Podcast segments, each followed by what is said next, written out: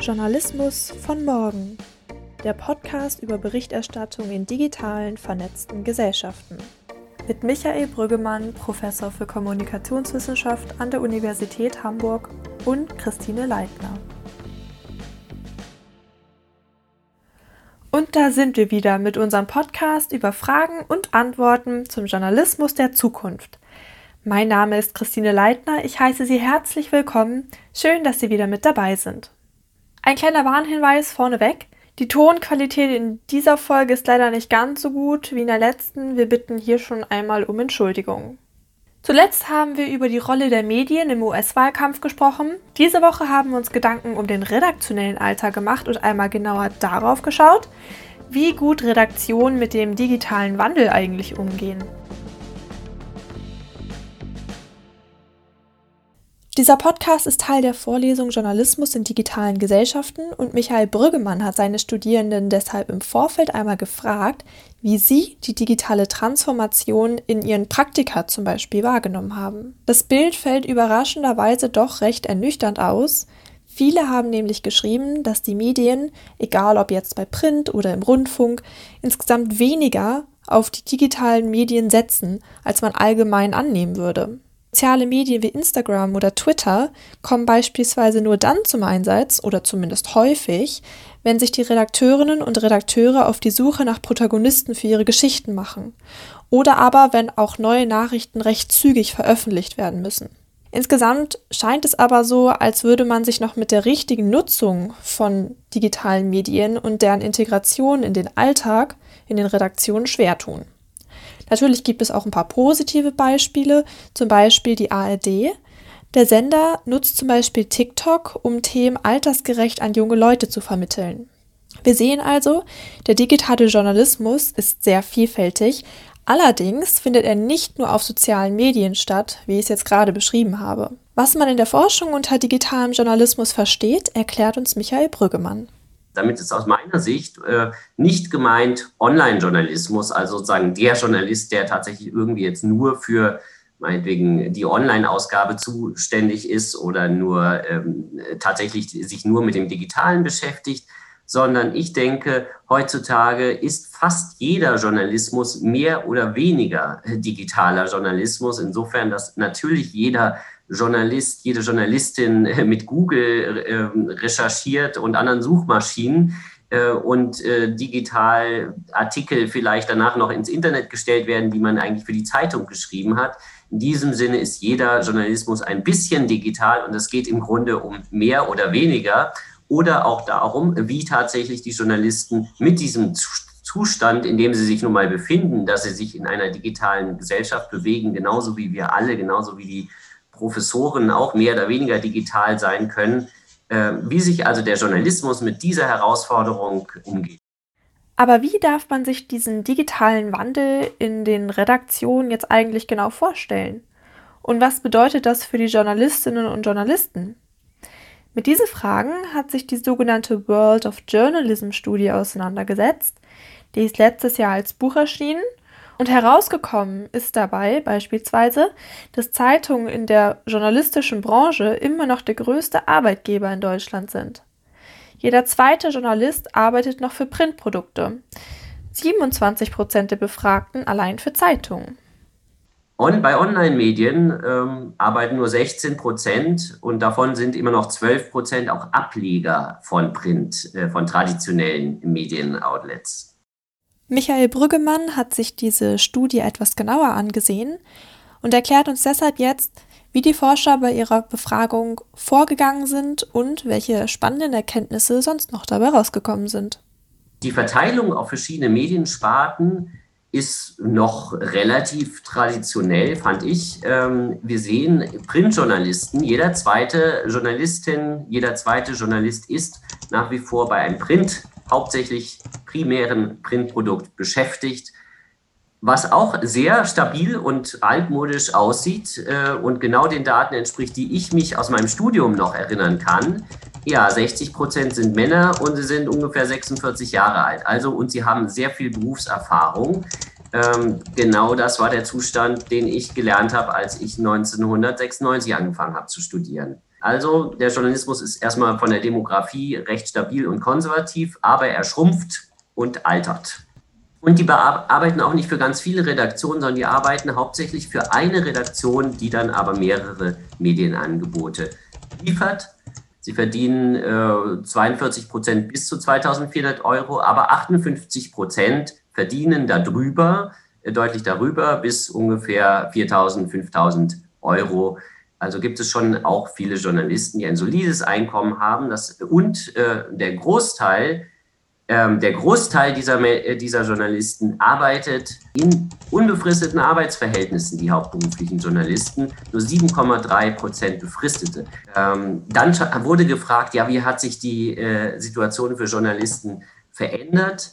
Und da sind äh, drei Richtungen äh, an Veränderungen, wo viele Journalisten zustimmen in der Befragung. Und das eine und der sogar stärkste Anteil des Wandels betrifft Kommerzialisierung. Also da geht es gar nicht in erster Linie um Online, sondern darum, dass die Journalisten sagen, der Wettbewerb hat zugenommen, die Bedeutung von Werbung und Einwerbung von, die Bedeutung von Werbeeinnahmen hat zugenommen für auch den journalistischen Alltag. Das ist ein Einflussfaktor, der stärker geworden ist und Profiterwartungen sind auch ein Einflussfaktor, der stärker geworden ist.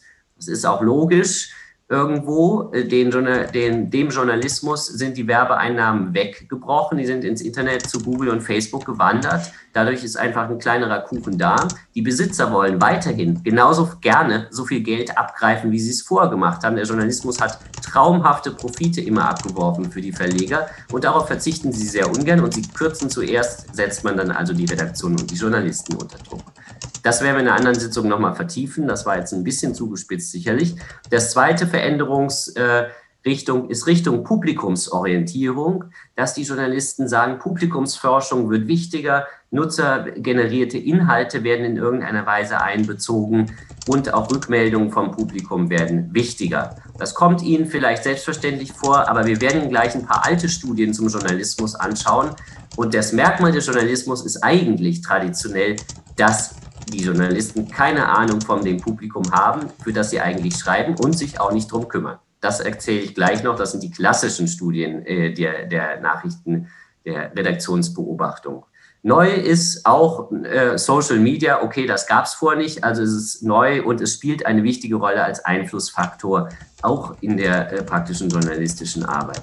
Also die drei Punkte sind die zentralen Punkte, die in dieser großen Befragung als neu als neue wichtige Einflussfaktoren ähm, genannt werden. Und hier der so ein bisschen, fand ich, deprimierende Teil der Befragung. Was hat sich noch geändert?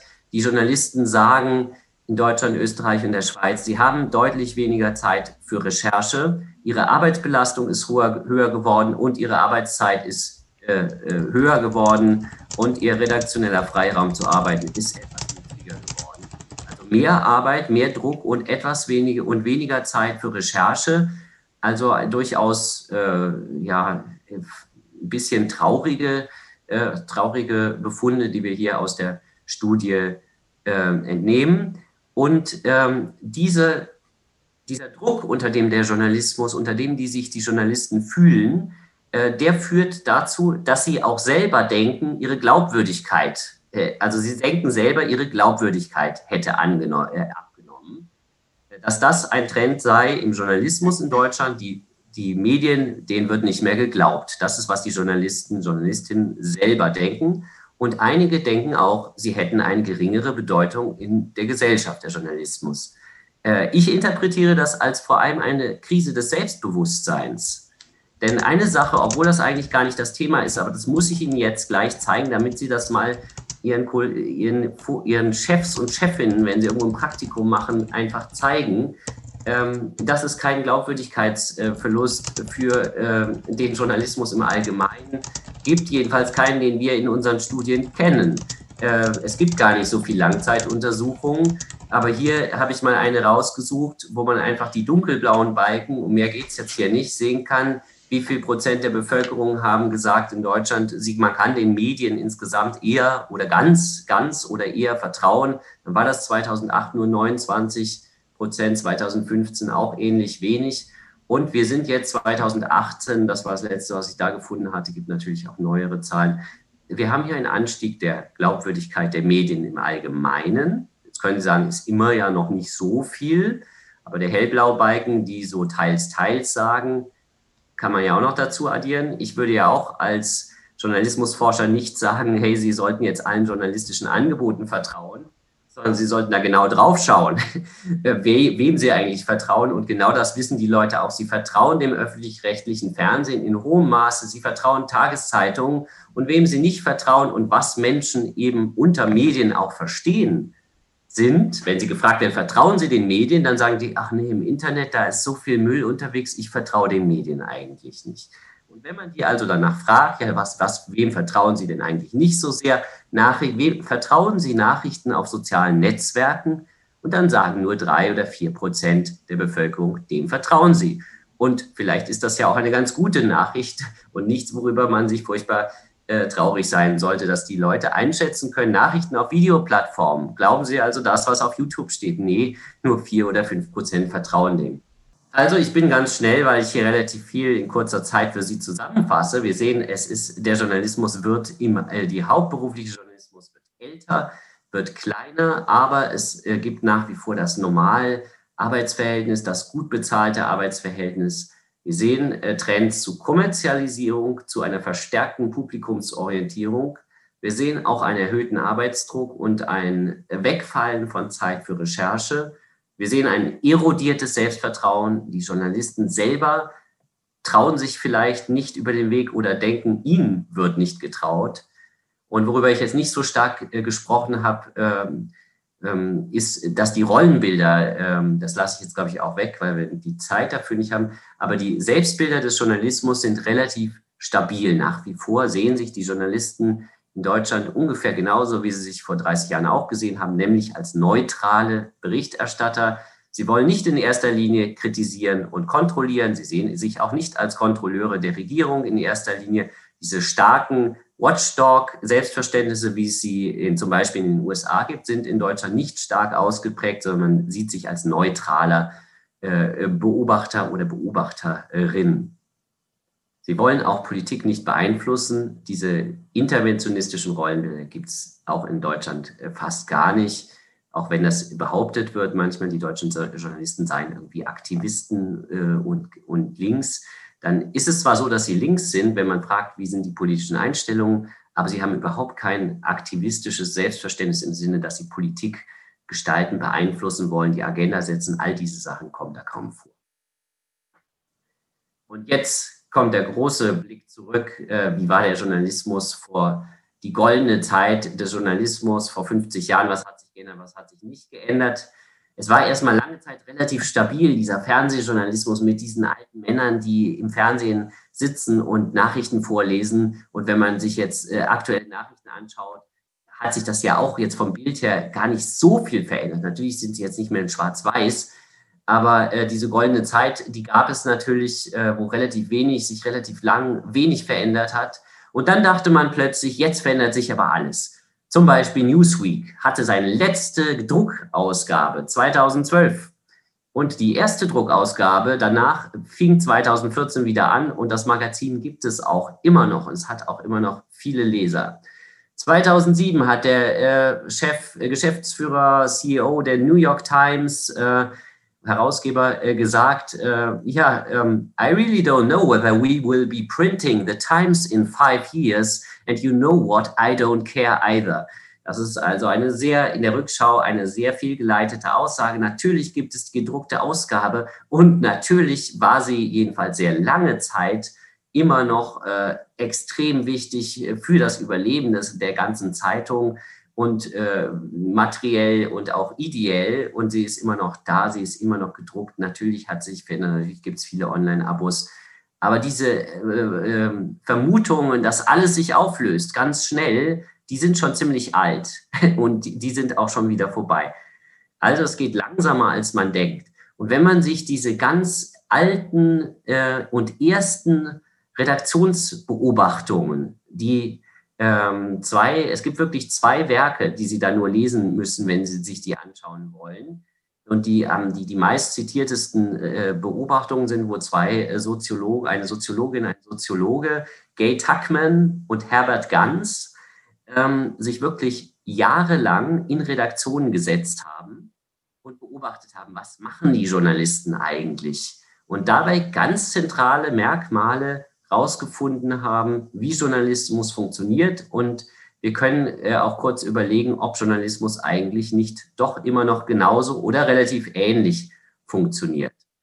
Ähm, also was haben die, äh, die haben gefunden, okay, es gibt das Konzept der Objektivität. Es spielt eine ganz wichtige Rolle. Es hat die Rolle äh, auch, sich äh, unter anderem die Rolle auch, sich gegen Kritik abzuschirmen, zu sagen, wir sind ja die objektiven Journalisten, die nur die Fakten berichten.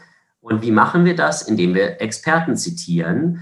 Ähm, und deswegen kann man uns nicht Einseitigkeit vorwerfen, weil wir ja auch immer beide Seiten zitieren. Ähm, das kommt Ihnen ja bekannt vor. Das gibt es natürlich immer noch. So war das vor 50 Jahren aber auch schon. Äh, Unterscheidung zwischen Hard und Soft News hat sie damals entdeckt in den USA. Ereigniszentrierung von Journalismus, Personalisierung. Was hat der Herbert Ganz äh, zum Beispiel äh, beobachtet? Ein zentraler Punkt, den der herausgearbeitet hat, ist die Elitenorientierung. Dass sich viel Journalismus damals stark äh, Verlautbarungsjournalismus war und sich an politischen Eliten und dem, was sie sagen, orientieren. Da kann man sich fragen, ist das heute immer noch so? Machen schon viel, ist nicht heute immer noch viel Journalismus? Wir hören uns an, was Angela Merkel gerade und andere Politiker, ein kleiner Kreis von Politikern, was der sagt. Und das geben wir weiter. Also journalists as messengers who mainly simplify and dramatize what their sources say and do. Und was bei Herbert Ganz rauskam, was ich eben schon kurz gesagt hatte, ist diese Ignoranz des Publikums. Journalists pay little attention to the audience. They filmed and wrote for their superiors and for themselves, assuming that what interested them would interest the audience. Also für sich selber, für die Kollegen schreiben und annehmen. Es gibt da so ein breites Publikum und das wird sich schon interessieren. Vielleicht hat sich daran ja auch was geändert, obwohl Herbert Ganz in einem späteren Vorwort selber sagt, it's virtually unchanged. Also der sagt, na ja, die Events haben sich natürlich geändert, die Welt hat sich geändert, aber die Stories, die Journalisten schreiben, haben sich eigentlich nicht so stark geändert und die Art, wie Journalismus gemacht wird, hat sich noch weniger. Ich überspringe das jetzt hier, weil sonst haben wir keine Zeit mehr für die Diskussion. Es gab natürlich noch interessante Redaktionsbeobachtungen in den Jahren äh, danach. Ähm, und äh, die lege ich Ihnen auch ans Herz. Und, und äh, Sie können hier mal die äh, interessante Literaturhinweise finden, die sich dann eben auch mit Online-Journalismus beschäftigt haben oder mit Cross. Ich selber habe mich schon 2001 mit Zusammenarbeit zwischen Print und Online beschäftigt. Und äh, jetzt kommen wir auch dazu, äh, Sie haben ja auf Open Olat auch äh, jede Menge interessante Posts, wo Sie selber berichtet haben, wie das bei Ihnen war. Und wo ähm, einzelne von Ihnen berichtet haben, naja, die Print- und Online-Redaktion, die arbeiten nicht richtig zusammen. Und die Printredaktion kümmert sich eigentlich immer noch nicht so richtig um digitale Medien. Und in der Online-Redaktion ist das ziemlich innovativ, aber da funktioniert was mit der Zusammenarbeit nicht. Ähm, das haben mehrere von Ihnen gesagt. Genau das Gleiche habe ich, in, habe ich vor 20 Jahren auch beobachtet. Wir sehen also interessant, äh, äh, als interessantes, interessanten Befund, wie stabil äh, die Probleme sind und die Herausforderungen und wie sie nicht gelöst werden. Und dazu nur ein Stichwort auch aus einer neueren Beobachtung von Chris Anderson, der in einer langen Beobachtung, äh, wie sich in Chicago dieses Nachrichtenbusiness, also nicht nur die Zeitung, sondern insgesamt das ganze Ökosystem der Nachrichten verändert hat, beobachtet er eine Non-Diffusion of Innovation and Collaboration. Und das heißt, diese Innovationen, die es natürlich gibt, die werden aber nicht unbedingt von den klassischen Medien aufgenommen. Und das zweite ist Non-Collaboration. Die klassischen Zeitungen da ähm, sind nicht bereit, äh, kümmern sich nicht darum, jetzt mit Bloggern oder neuen Anbietern zusammenzuarbeiten, sondern machen weiter ihr eigenes Ding. Es ist diese Idee des Walled Garden, die, das Publikum ist nur bei uns und da soll es sein. ähm, ist sehr stabil. Und er als Forscher sagt natürlich, ja, aber die Zukunft würde doch in so einem Netzwerkjournalismus liegen, wo man sich vernetzt mit anderen und Links herstellt. Das haben die Leute da aber nicht getan.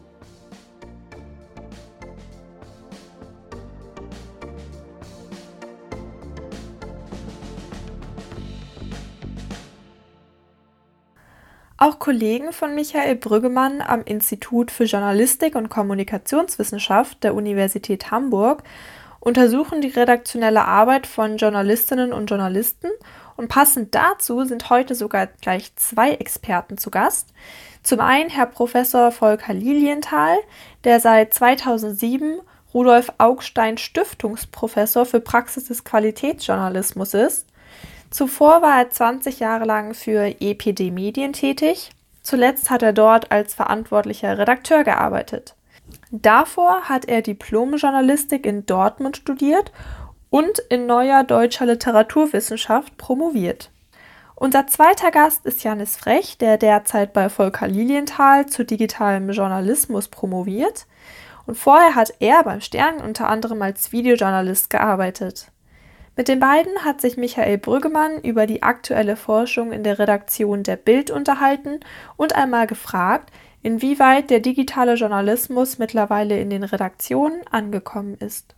Ich würde vorschlagen, dass wir mal mit Volker anfangen, weil Volker derjenige ist, with due respect, der hier auf die längste Journalismuserfahrung zurückschaut und 1989 bei EPD Medien angefangen hat und Volker, mich würde interessieren, der Journalismus, den wir heute, den du heute in der Bildzeitung beobachtest, ist das nicht im Grunde noch der gut, der gleiche gute alte Journalismus, der gemacht wurde, als du 1989 bei EPD Medien angefangen hast?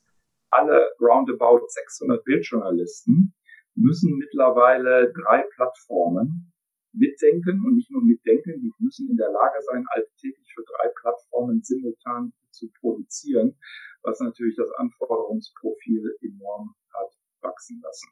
Und äh, es ist bedeutet eine steile Lernkurve für die beteiligten Journalistinnen und Journalisten. Michael hat äh, sehr zu Recht äh, manche ähm, kritischen Entwicklungen im Journalismus beschrieben. Also zum Beispiel, dass die Recherche, äh, dass die Leute nicht mehr genug Zeit haben zur Recherche, obwohl sich immer mehr Journalisten zur Recherche bekennen, weil Recherche ist ja ein Qualitätstreiber im Journalismus. Das ist zweifelsohne ein Problem, aber dennoch, trotz all dieser uns äh, skeptisch stimmenden Befunde, äh, ist, glaube ich, die journalistische Entwicklung von einem großen Paradoxon gekennzeichnet.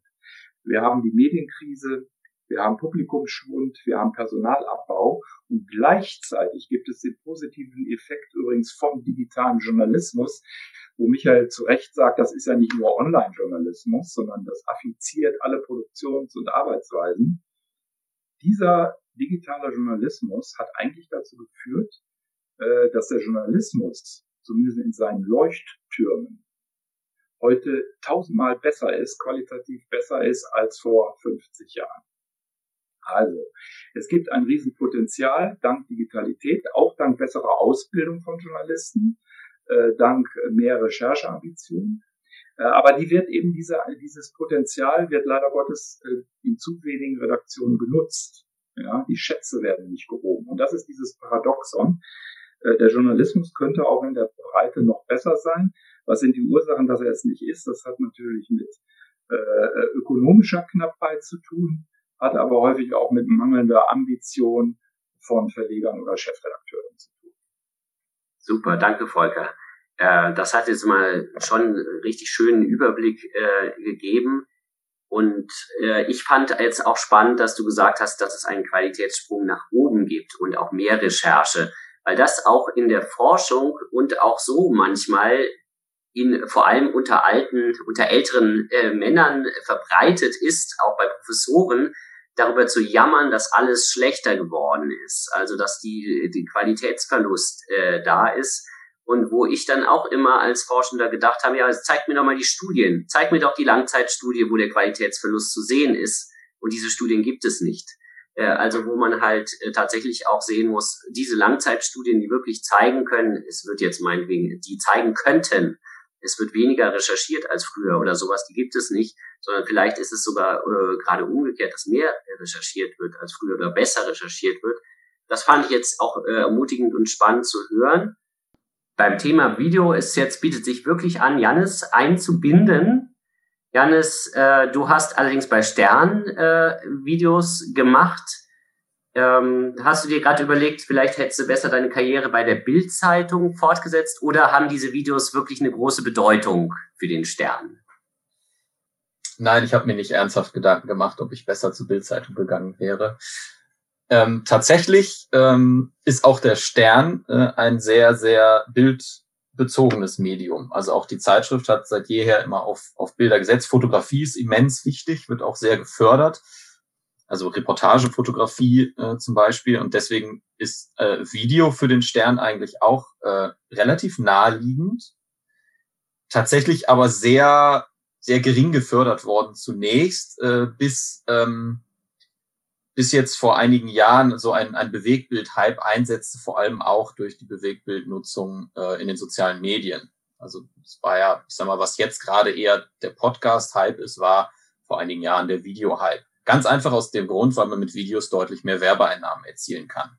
Weil Spots vor Videos bringen erheblich mehr Geld als Bannerwerbung. Ja, also von den Online-Einnahmemöglichkeiten ist das die attraktivste. Äh, wir hatten das in, in, äh, in deinen Ergebnissen auch äh, in der Studie, dass online äh, sehr viel Agenturmaterial verbaut wird und gar nicht selber recherchiert wird. Das ist auch so, das ist auch im Videobereich so. Insofern äh, ist da, sage ich mal, jetzt gerade in dem Nachrichtenbereich die Recherche auch noch sehr, sehr gering. Das ist was anderes als eine Regional-, eine Lokalzeitung, die die Ereignisse quasi selber erarbeitet, vor Ort ist und darüber berichtet. Ähm, da ist eben der Großteil der Informationen kommt aus zweiter Hand äh, äh in solchen Redaktionen. Das ändert sich gerade auch wieder, weil natürlich hat man festgestellt, diese Agenturmeldung von der DPA und äh, äh der EP und der AFP, äh, die hat halt auch jeder und die veröffentlicht auch jeder. Das heißt, das ist schlecht zum Beispiel fürs, fürs Suchmaschinenranking ähm, und auch für, für die Marke, weil man hat dann eben kein, keine eigene Identität mehr, so ein bisschen zugespitzt gesagt.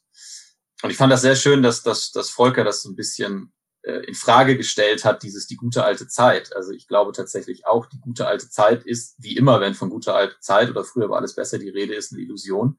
Und ein Zerrbild, es gab die gute alte Zeit nur in Bezug auf die Beschäftigungsverhältnisse würde ich behaupten. Alles andere hat jetzt deutlich mehr Möglichkeiten, deutlich mehr Potenzial, deutlich höhere Qualität. Nicht immer natürlich, es ist auch viel breiter, es sind auch viel mehr Inhalte. Aber man hat es ja auch gesehen, wahnsinnig viele sind äh, unbefristet angestellt mit einem ordentlichen Gehalt. Ja, das trifft aber leider kaum auf junge Journalistinnen zu. Und das ist, glaube ich, auch bei der, bei der Online-Print-Verzahnung, die äh, immer ein Thema war, noch ein, ein selbstgemachtes, erhöhtes Problem Ganz viele Online-Redaktionen wurden als ausgelagerte GmbHs gegründet von Zeitungen, damit sie keine Tariflöhne zahlen müssen. Und das ist bis heute so. Spiegel Online hat, ich glaube, im vergangenen Jahr war es, äh, als eine der ersten großen Medienmarken in Deutschland äh, die Onliner in, und die Print-Tarifverträge angeglichen. Ähm, das heißt, die verdienen jetzt gleich viel. Ja, 2019. Und viele andere haben das noch gar nicht. Das heißt, per se hat man online weniger verdient und wenig überraschend haben die Printleute dann auch gesagt, naja, ihr seid ja irgendwie eher so die, die Schmuddelkinder. Lange Zeit. Also das gab auch so eine ökonomische Trennung da, ganz klar.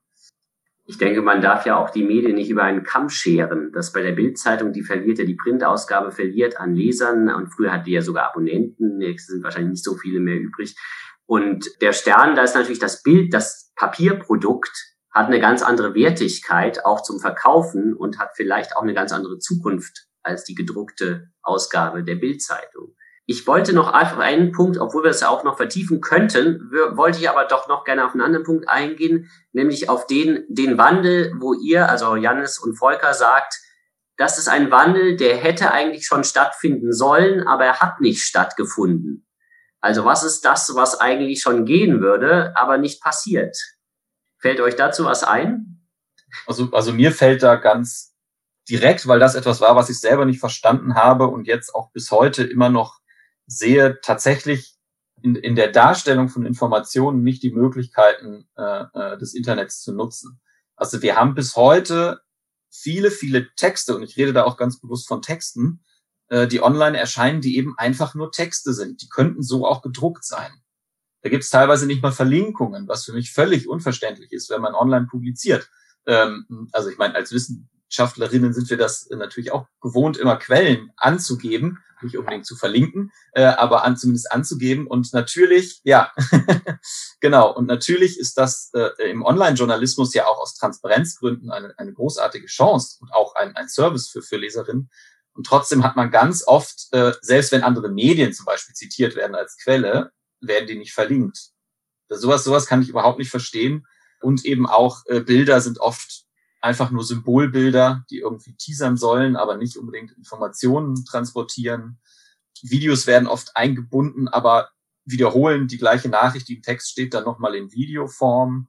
Also so ein bisschen äh, multimediales Denken. Und ich meine jetzt nicht aufwendige Storytelling-Formate, sondern einfach das Zusammenspielen von verschiedenen Darstellungsformen in, in einem Artikel ist nach wie vor sehr unterentwickelt. Das verstehe ich nicht so ganz. Ja, es gibt also äh, Potenzial nach oben, auch bei den ganz einfachen Sachen. Und äh, eine Erklärung, warum es keine Links gibt, das hat vielleicht eben was, was ich vorhin ganz kurz erwähnt habe, diese Idee des Walled Garden, als eingezäunter Garten. Ich will als Medien, und das ist immer noch relativ stark verbreitet, ich denke, mein Publikum soll bei sternen.de sein und nirgendwo anders. Und das ist natürlich eine ganz unrealistische Vorstellung davon, wie Medien genutzt werden, was ein Publikum ist und was erreichbar ist, aber könnte eine Erklärung sein, warum ich dann keine Links setze und erst recht nicht auf andere Medien-Outlets. Und Volker Lilienthal. Ich möchte mit in meiner Antwort nochmal einen Medientyp herausgreifen, nämlich die Regionalzeitung. Wir haben in Deutschland 369 Tages- und Wochenzeitungen. Das ist also immer noch eine kolossale Pressevielfalt, die auch wirklich Menschen erreicht. Die Tageszeitungen erreichen alltäglich über 38 Millionen Menschen. Und jetzt kommt's. Die Regionalzeitungen haben daran einen Anteil von 31 Millionen. 31 Millionen in Deutschland lebende Menschen werden täglich von Regionalzeitungen erreicht. Und das bedeutet für mich erstens, wir sollten alle äh, die Lokal- und Regionalzeitung nicht gering schätzen, übrigens auch nicht gering schätzen für Praktika, für zukünftige Festanstellungen. Das ist nach wie vor ein wichtiger Arbeitsmarkt, aber vor allen Dingen ist es auch kolossal wichtig für die Information der Bevölkerung. Diese vielen Lokal- und Regionalzeitungen, die es da noch gibt, haben auch ihre Existenzprobleme.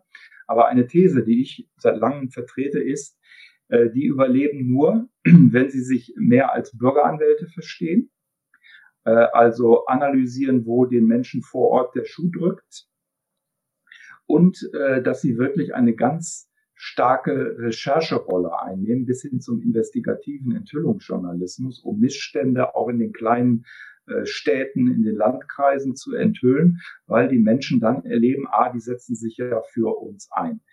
Teilweise machen das auch schon ambitionierte Regionalzeitungen, aber es ist noch nicht so in der Breite vertreten. Ich finde, Recherche ist sexy. Äh, sie führt, wie gesagt, zu höherer Qualität. Äh, und das kann sich vor allem Dingen in der Regionalzeitung ausdrücken, weil da können die Menschen, die Leserinnen und Leser auch eher überprüfen, hey, da stimmt ja, was der schreibt habe ich mich auch schon immer dran gestoßen. Äh, ganz banales Beispiel, dass die Straße da nicht gemacht wird. Äh, also weil Michael fragte, welche Entwicklung hätte längst mal einsetzen müssen, dann ist meine Antwort eine stärkere Rechercheorientierung, kritische Rechercheorientierung und Anwaltschaftlichkeit äh, bei den Lokal- und Regionalzeitungen. Aber diesen Impuls, den ich da vermisse, den können Sie alle zusammen dahin tragen. Das glaube ich. Da haben auch die Studierenden äh, online einige Erfahrungen gepostet, die so in zwei Gruppen fallen. Die einen haben tolle innovative Sachen aus ihren auch Regionalzeitungen berichtet und andere haben katastrophale rückständige Zustände berichtet. Und das ist wahrscheinlich die, die, die Vielfalt, die da gerade gleichzeitig ist. Totale Rückständigkeit, wo einfach nur irgendwie ein paar Artikel online gepastet werden und, und tolle innovative Rechercheprojekte. Wir haben noch wenige Minuten Zeit. Deswegen, genau, gibt es die Möglichkeit, eine Frage zu stellen und Christine Leitner möchte gerne eine stellen. Genau, und zwar ähm, bezieht sich das auch auf den Lokaljournalismus. Bei uns in Bremen ist es zum Beispiel so, wir haben ja ähm, einmal das Lokalfernsehen Buten und Binnen, ähm, was so hier die Hauptnachrichten beim Fernsehen sind von Radio Bremen und wir haben einmal den Weserkurier, unsere große Zeitung. Und mich würde da jetzt interessieren, ob es da irgendeine Erklärung für gibt, Ähm, und zwar, dass der Weserkurier, also das Printmagazin, ähm, die Auflagen schwinden, die Leute entlassen müssen und die weniger erfolgreich in der Stadt sind als zum Beispiel das Fernsehen, was immer weiter Zuwächse verzeichnet. Also speziell für Bremen kann ich da natürlich keine äh, äh Antwort geben. Ich kenne auch den Weserkurier zu wenig. Ich weiß nur, äh, dass der Weserkurier äh, wirtschaftlich sehr schwierige Jahre hinter sich hatte, auch große redaktionelle Unruhe in sich hatte, was sich durch Chefredakteurswechsel ausdrückte. Also wie engagiert äh, diese Zeitung im Moment ist, das kann ich aus der Ferne nicht beurteilen. Da ist der Michael bestimmt ständiger Leser, täglicher Leser des Weserkuriers. Nein, im Ernst, Buten und Binnen, da könnte vielleicht ein Teil der Antwort liegen. Äh, Buten und Binnen war jedenfalls in früheren Jahren ein hoch engagiertes, kritisches Fernsehlokalmagazin, äh, welches vielfach preisgekrönt wurde. Das war richtig äh, ja, der Ruf ging Guten und Binnen voraus und ich will hoffen, dass das heute noch ähnlich ist, dass also diese Journalisten dort bei Radio Bremen äh, ein kritisches Wächteramt wahrnehmen, aber auch, und das gehört auch zu Guten und Binnen, die haben das immer sehr unterhaltsam immer rübergebracht. Also die hatten eine sehr direkte Zuschaueransprache, die charmant war, die engagierend war und das sind vielleicht Vorteile, äh, die der Leserkurier nicht so realisieren kann. Übrigens äh, kann er sie meines Erachtens nicht nur nicht realisieren, weil ihm das Bild fehlt, das Bewegtbild. Der könnte das ja machen durch Bürgergespräche. Das machen auch viele Zeitungen, dass sie Bürgergespräche äh, organisieren, wo der Bürger, die Bürgerin erstens mit dem Politiker direkt sprechen kann und B natürlich auch Journalisten leibhaftig erlebt, was eine Art Vertrauenswerbung ist glaube tatsächlich in, äh, äh, in Bremen äh, ist auch eine Sondersituation. Ich habe auch in Bremen studiert, deswegen äh, äh, fühle ich mich jetzt auch ein bisschen local angesprochen, habe bei Radio Bremen gearbeitet als Student. Ähm, der Weserkurier hat auch ein bisschen das Pech, dass mit Radio Bremen ja eine ganze Rundfunkanstalt da ist, die sich nur um Bremen kümmert. Das ist eine Situation, die es quasi in keinen anderen Orten gibt. Ähm, ich sag mal, der NDR, natürlich hat er auch eine starke Hamburg-Redaktion, aber er muss sich eben auch um ganz Norddeutschland kümmern. Äh, genauso der WDR und so weiter, alle, alle großen öffentlich-rechtlichen Sender. Radio Bremen hingegen hat nur Bremen und Bremerhaven ähm, und äh, kann deswegen natürlich auch et etwas mehr vielleicht liefern äh, äh, und hat eben nur diesen einen Konkurrenten mit dem Weserkurier. Also das macht es auch etwas einfacher für Radio Bremen und Radio Bremen ist ja auch seit jeher gekämpft irgendwie immer um seine Existenz, vor allem um seine Existenzberechtigung. Warum gibt es Bremen? Ist, ist historisch belegt, das möchte ich jetzt nicht äh, äh, begründet, möchte ich jetzt nicht ausführen. Ähm, äh, aber ist dadurch halt auch einfach ein Sonderfall in der gesamten Medienlandschaft in Deutschland tatsächlich. Also manche Regionalzeitungen können sich einfach ausruhen, weil sie das Monopol haben und es auch äh, umgekehrt mal gesagt überhaupt niemanden anders gibt, der irgendwelche regionalen Nachrichten macht und dann äh, ist das nicht nur gut, weil da gibt es eben keinen Wettbewerb und dann kann man auch schlechten Journalismus machen und hat immer noch die Abonnenten und jahrelang auch die Anzeigenerlöse deswegen, weil man der Einzige ist. Der Weserkurier kann es offenbar vielen Menschen nicht deutlich machen, was eigentlich die Relevanz ist, ihn zu abonnieren. Und das ist nur meine subjektive Einschätzung. Ich kann das auch sehr gut nachvollziehen. Man muss halt äh, zeigen, dass man tatsächlich lokal richtig gut recherchiert, relevante, interessante Sachen macht. Und wenn man das nicht zeigen kann, dann äh, hat man eben auch nicht so gute Karten. Und äh, ja. ist natürlich nur meine subjektive Einschätzung. Äh, äh, und da kann jeder Leser soll natürlich seine eigene Meinung dazu haben dürfen. Eine Frage dürfen wir noch vielleicht zulassen. Eigentlich wollte ich ja viel mehr zulassen, aber die Zeit ist halt schon fast rum. Deshalb. Ich würde an dieser Stelle einhaken, wenn das in Ordnung ist. Ähm, also ich habe bisher immer erfahren, dass in Redaktionen diese Ökonomisierung immer ein Druckmittel war, dass Chefredakteure gesagt haben, hey, unsere Auflagen sinken, wir müssen wechseln zu Online-Abo-Plus-Modelle, wir müssen Abos verkaufen, etc. pp. Das war immer für die Redakteure, dass sie gesagt haben, okay, kann ich nachvollziehen, ähm, deswegen küm kümmere ich mich jetzt mehr um Online-Inhalte. Gleichzeitig habe ich aber auch gemerkt, dass sozusagen von den Redakteuren etwas erwartet wird, mehr Zeit, mehr Ressourcen, mehr ähm, ja, Zeit in Videos, Audios zu stecken, aber von den Redaktionen gleichzeitig keine Unterstützung kommt. Das heißt, diese Überforderung der Redakteure, ich schaffe das ja alles gar nicht oder wie soll ich jetzt ein Video schneiden und so weiter, da wurde meistens nicht drauf eingegangen.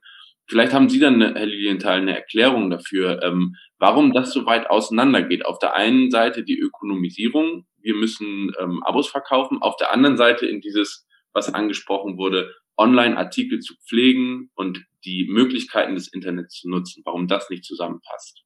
Ja, Herr Bürger, ich glaube, Sie beschreiben das sehr richtig und Sie fokussieren da das Problem der redaktionellen Führung. Wenn ein Chefredakteur sagt, wir verlieren bei der Printzeitung an Abos und Einnahmen und deswegen müssen wir jetzt Online-Artikel äh, machen, äh, das ist ja ein Stück weit eine schwachsinnige Aussage, äh, weil das hat nur dann Sinn, wenn man sich vorher Gedanken darüber macht, bekomme ich denn überhaupt Online-Einnahmen? Wir haben das Problem ja schon angesprochen. Die Werbeeinnahmen online, die fließen eher zu Facebook und Google. Und äh, um eine Regionalzeitung müsste mit ihrer Website schon eine kolossale Reichweite haben, Millionenreichweite in ihrem Verbreitungsgebiet, äh, dass sie erfolgreich äh, Werbebanner da verkaufen kann. Also da scheint mir schon in der redaktionellen Führung das nicht durchdacht zu sein. Aber gleichwohl, auch das beschreiben Sie richtig, äh, alle Mitarbeiter werden angehalten, von der Ratssitzung, die besucht, sie besucht haben, möglichst noch ein Video mitzu, äh, mitzubringen. Äh, das ist einerseits journalistisch richtig, aber äh, birgt natürlich das Problem, äh, dass die Aufmerksamkeit der Journalisten vor Ort sozusagen fragmentiert wird. Wenn ich äh, in der Ratssitzung sitze, äh, dann war es früher so, ich habe jetzt erstmal zugehört und morgen, äh, heute Abend muss ich noch einen vernünftigen Artikel darüber schreiben. Aber jetzt mache ich mir schon wieder Gedanken darüber, äh, ob ich den Bürgermeister gleich noch abpassen kann mit meiner kleinen Kamera und ob er mir denn noch ein Interview gibt. Also die journalistische Aufmerksamkeit wird fragmentiert mit potenziell negativen ähm, Qualitätsfolgen. Und auch das haben Sie angesprochen. Äh, alle Mitarbeiter werden angehalten, schnell mal ein Video zu machen. Äh, aber man gibt ihnen nicht die Zeit, dieses Video machen überhaupt erstmal zu lernen. Man gibt ihnen nicht die Zeit, äh, weil der Arbeitstag ist sowieso verdichtet. Und ein Schulungsseminar würde schon wieder den Verleger Geld äh, kosten. Äh, bei Bild gab es durchaus Schulungen, aber dennoch, alle mussten im Grunde Learning by Doing machen, Learning on the Job. Also auch da hat man keine Lernzeit gegönnt. Und das hat immer wieder mit ökonomischer Knappheit zu tun. Die, die, die, die Nichtrationalität der Medienunternehmer, die so handeln, liegt dabei eben darin, äh, dass sie nicht äh, sehen, dass so langfristig keine Qualität zu erlangen ist, die das Publikum überzeugen könnte. Und die, ja, ja Janis? Oder nee, ich wollte auch nochmal sagen, also ich sehe das auch ganz, ganz massiv, gerade jetzt auch im, im Lokalen und nicht vielleicht bei den ganz großen Marken. Das ist, das ist auch ein, ein Führungs- und vor allem Strategieproblem. Die haben einfach keine Strategie, sondern es ist dann eben, wir müssen, das, dieses Gefühl, wir müssen alles machen und bedienen ohne die einzelnen Kanäle verstanden zu haben und ohne sich auch für etwas entschieden zu haben, was man eben machen will. Sondern wir probieren alles aus und am Ende muss es der einzelne Redakteur, die einzelne Redakteurin halt ausbaden. Ähm, das ist leider Realität an, an vieler Stelle. Man kann aber darauf hoffen, dass da eben ein Lernprozess einsetzt, der auch ein, ein harter Lernprozess ist, wenn man nämlich merkt, okay, uns geht, äh, geht die Leserschaft hier verloren, äh, das, äh, oder auch was Janis vorhin gesagt hat, äh, eigener Content führt dazu, dass ich weiter nach oben gerankt werde, also wenn ich immer nur Content hin und her schiebe, äh, dass vielleicht das so langsam durchdringt äh, und auch die Erfahrung durchdringt, dass wenn ich Innovation haben will von den Journalisten, dann muss ich denen dazu die Zeit geben, die, die Ressourcen geben, die Schulen, dann muss ich also investieren, um langfristig überleben zu können. Und dadurch, dass schon diese Überlebensfrage etwas, was auf der Agenda ist von vielen Outlets, äh, mittlerweile könnte man hoffen, dass das bei einigen auch eben den Lernprozess ähm, die einsetzen und, und wir dann auch die Chancen, sie die Chancen haben, die Innovationen auch umzusetzen, die sie eigentlich im Kopf haben und dafür auch dann von manchen äh, Redaktionen auch die Ressourcen bekommen, die sie dafür brauchen. Ich möchte mich ganz herzlich bedanken bei Jannis und Volker für die, für die spannenden Inputs. Ich fand das äh, super inspirierend und äh, genau, auch wenn wir für jeden nur relativ wenig Zeit hatten, fand ich, äh, fand ich das eine super Sache. Machen Sie es gut. Und damit sind wir ein weiteres Mal am Ende unseres Podcasts Journalismus von morgen angelangt. Auch ich möchte mich an dieser Stelle verabschieden, allerdings nicht, ohne Ihnen vorher noch einen Ausblick auf die nächste Folge zu geben. Dann beschäftigen wir uns auch weiter mit dem Thema Digitalisierung in den Redaktionen. Es geht allerdings um die Frage, was eigentlich Algorithmus und künstliche Intelligenzen im Newsroom zu tun haben und wie sie Journalistinnen und Journalisten von ihren Plätzen verdrängen. Michael Brüggemann und ich freuen uns, wenn Sie auch dann wieder mit dabei sind.